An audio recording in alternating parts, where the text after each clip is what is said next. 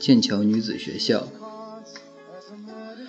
一八九六年的十月，我进入剑桥女子中学上学，为进入哈佛大学德克利夫学院做准备。在还是个小女孩的时候，曾参过卫斯理女子学院。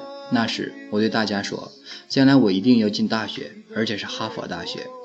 朋友们都很惊讶，哈佛大学的入学考试是众所周知的困难。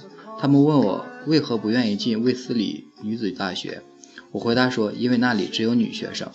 上大学的念头已经在我心中根深蒂固，而且成为我最热切的愿望。我不顾许多真诚而又聪明的朋友们的反对，想跟正常的女孩子们一争高低。我决定进入剑桥中学，这里是通往哈佛、实现我童年梦想的一条捷径。在剑桥中学，沙利文小姐跟我同堂上课，把老师讲授的所有东西翻译给我听。老师们也没有教育聋哑孩子的经验，听他们讲话只有摸他们的嘴唇。一年级的课程有英国史、英国文学、德文、拉丁文、数学、拉丁文作文和其他科目。在此之前，我从未为进大学而专门学习某种课程。但我的英语在沙利文小姐精心辅导下进步很大。不久，教员们就认为，除了大学临时指定的几本书外，这项课程就不需要再专门上课了。我曾在法文学习上打下了一些基础，学习过六个月的拉丁文。而学习时间最多的还是德文。不过，沙利文小姐不可能把所有该读的书本内容要点都在我手上写出来，也没有办法轻而易举地把课本改为凸字版，以方便我使用。有时候，我必须把拉丁文用盲文抄下来，方便与同学们一起朗读。老师们很快就习惯了我不完整的语言，并且能解答我提出的问题，及时纠正我的错误。我在课堂上无法记笔记和做练习。于是，在课后用打字机写作文和做翻译。沙利文小姐每天和我一起上课，以她无限的耐心，把老师们所讲的都写在我手中。自修时间，她帮我从字典上查出生字，帮助我把没有凸字的笔记和课本反复阅读。这种事情的单调和枯燥是难以想象的。德语老师葛洛和校长杰尔曼是学校里唯一学过手语来指导我的老师。虽然葛洛小姐拼字时是如此缓慢和不得法。然而她一片苦心，辛辛苦苦的每星期为我上两节特别课，把他的教学内容写出来，好让沙利文老师能够休息片刻。虽然每个人都这么仁慈的想帮助我，可惜的是，能使辛苦的工作变成快乐的只有一个人。在这一年里，我学习了数学、拉丁语语法，阅读完凯撒高卢战记的前三章。在德语方面，在沙利文老师的帮助下，阅读了席勒的《钟之歌》和《潜水者》。海涅的《哈尔茨山游记》，弗雷格的《腓特烈大帝统治时代散记》，里尔的《美的诅咒》，莱辛的《米娜·丰彭尔姆》，以及歌德的《我的一生》。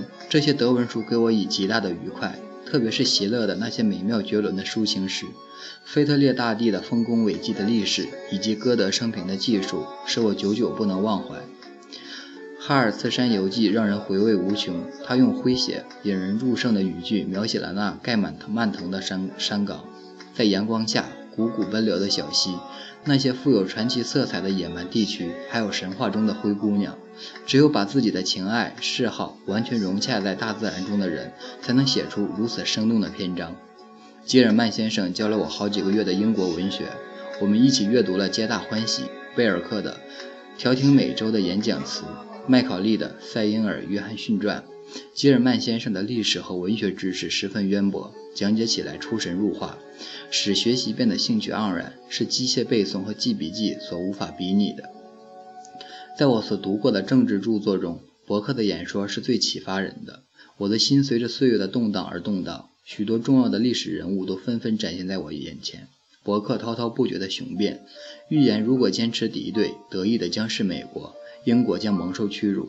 我十分困惑，困惑的是，英王和大臣们为什么对伯克的预言充耳不闻？思想的火花和智慧的种子竟然播种在无知与腐朽的藻堆里，令人叹息。麦考利的《塞英尔·约翰逊传》读起来兴趣盎然，但情趣迥异。这个孤独者在克鲁伯大街忍受着苦难，却对那些卑微的劳苦大众给予慰藉，伸出援助的手臂。他的一切成功都使我兴高采烈。而遇到的过失则避开不看。我惊异的不是他这些过失，而是这些过失竟然未能使他的精神蒙受损失。麦考利才华出众，他犀利的笔锋化化腐朽为神奇，确实令人钦佩。然而他的自负有时却令我厌烦，还有他那迁就实用而牺牲真理的做法，我也是抱着怀疑的态度的。在剑桥中学，我一生中头一次享受到和同龄、视听正常的女孩生活在一起的情趣。我同几个同学居住在临近校舍的一间房子里，好像住在家里一样。我们一起做游戏、捉迷藏、打雪仗。我们常常携手漫步，讨论功课，高声朗读美妙的作品。有些女孩也学会了手语，彼此之间的交流已经不需要沙里文老师从中翻译了。圣诞节到了，母亲和妹妹来和我共度节日。吉尔曼先生照顾我们，让米朱莉进入剑桥中学学习，因此他就和我一起留在剑桥，形影不离地度过了六个月快乐的时光。一八九七年六月二十九日到七月三日，我参加了德克利夫学院的入学考试。考试的科目有初级和高级德语、法语、拉丁语、英语、希腊文以及罗马史。考试时间共九个小时，我不但每科都及格了，而且德语和英语得了优。在这里，我想描述一下当时考试的情形。每门功课总共有十六分，初级考试十二分，高级考试四分，每次至少要得到十五分。试卷于早晨九点钟由专人从哈佛送到德克利夫。试卷上不写名字，只写号码。我的号码是二三三号，但因为我用打字机答卷，所以试卷不是秘密的。为了避免打字机的声音吵扰别人，我独自一人在一个房间里考试。吉尔曼先生把试题用手语字母读给我听，门口有人守着。第一天德语考试，吉尔曼先生坐在我身边，先把试卷通读一遍，我又一句一句地复述一遍，然后一句一句地读，以确保我所听到的正确无误。考题相当难，我用打字答，我用打字答题，心里十分紧张。吉尔曼先生把我打出的解答给解答读给我听，我告诉他需要改的地方，由他改上去。这样的方便条件，在我以后的考试中再也没有过了。进了德克利夫学院以后，在考试时，我写完答案就没有人读给我听了，除非时间允许，否则我就没有机会加以改正。即使有时间，也只是根据我的记忆，把要改正的通通写在卷子的末尾。如果我初试的成绩比复试好的话，那有两个原因：一是复试时无人把我打出的答案读给我听；二是初试的科目有些是进入剑桥学校以前就有了一些基础的。因为在年初我就已通过了英语、历史、法语和德语的考试，试题是吉尔曼先生拿来的哈佛大学的旧考题。吉尔曼先生把我的答卷交给监考人，并写了一个证明，说明是我的答案。其他几门的科目的考试情况相仿，但都没有德语那样难。我记得那天拉丁文卷子交给我时，西林教授走过来对我说：“我的德语考试已获通过，并且成绩很好。”这使我信心倍增，轻松愉快而又得心应手地完成了整个重要的考试。冲破逆境。在剑桥中学上二年级时，我内心充满了希望，但是。在最初的几个星期里，却遇到了许多意想不到的困难。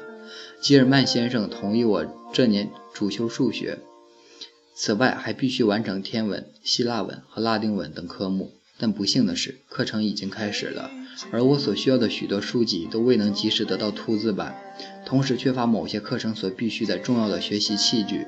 加上我所在班级人数众多。老师无法给我特别的辅导，沙利文小姐不得不为我读所有的书，并翻译老师的讲解。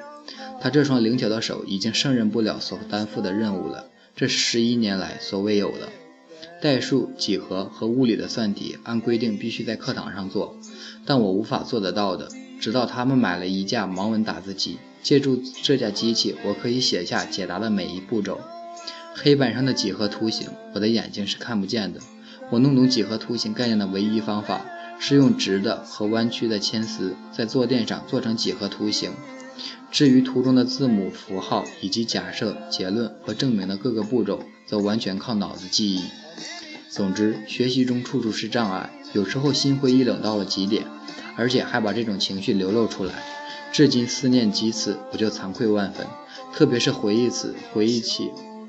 为此而向沙利文老沙利文老师发脾气时，心里格外羞愧，因为他不但是我的好朋友，而且是为我披荆斩棘的人。渐渐的，这些困难都消失了。凸字书籍和其他学习器具都陆续到达了，我又恢复了信心，投入到学习中。代数和几何是我需要努力去学习的两门课程。如前所述，我对数学没有悟性，加之许多观点无法如愿以偿得到满意的解释，我对几何头图形更是头疼。即使在椅垫上拼了许多图形，我也分不清各部分的相互关系。一直到基斯先生来教我数学时，才有了突破。谁知道这些困难刚刚得到克服，又发生了一件意外的事情，使一切都发生了大变化。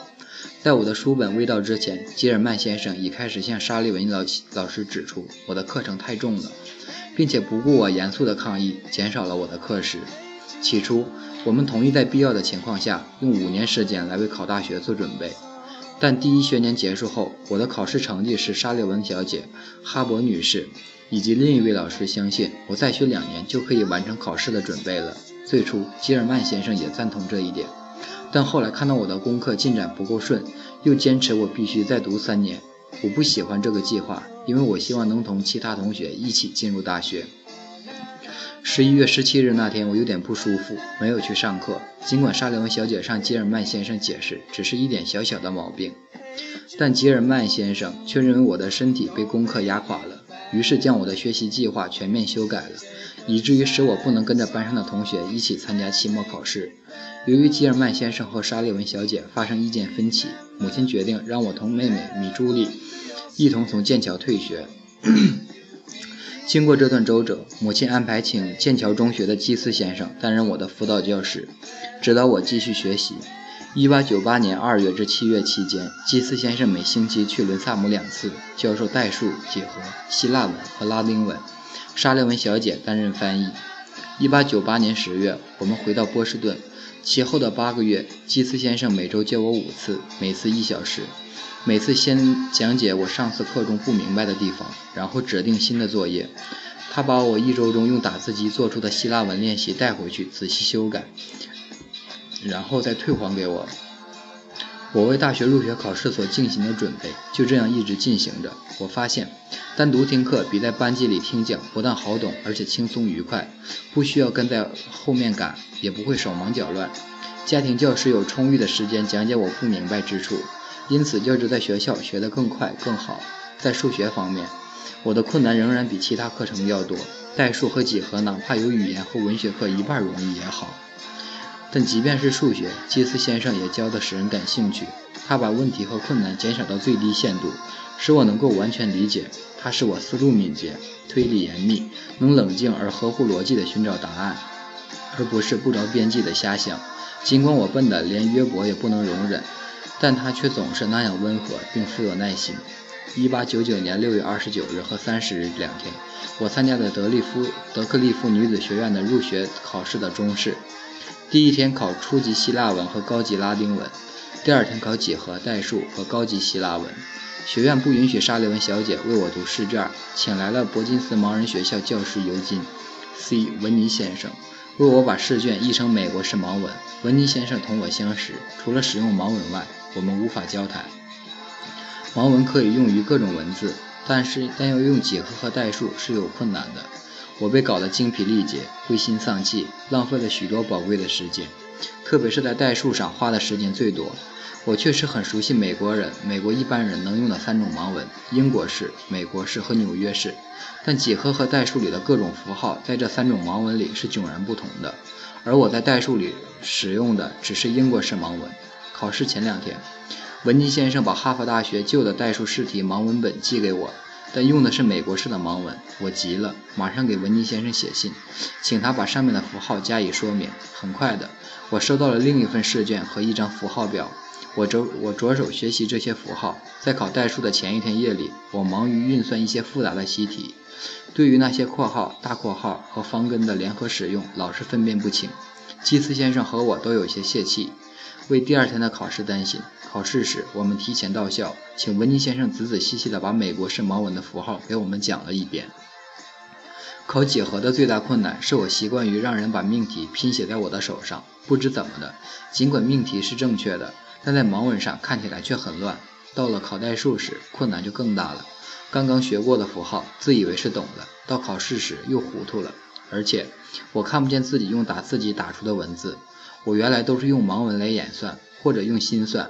基斯先生过于着重训练我心算的能力，而没有训练我如何写诗、学考、写考卷，因而我的解答做得非常慢。考试题目我要一遍一遍的读，才能弄清楚如应该如何去做。说实在的，我现在也没有把握把所有的符号自己都读过了。要细心的把一切都弄对，确实太困难了。但是我不责备任何人。德克利夫学院的执事先生不会意识到我的考题是多么难，也无法了解我要克服的种种特殊困难。不过，如果他们是无意为我设置了许多障碍的话，我可以自慰的是，我终于把他们全都克服了。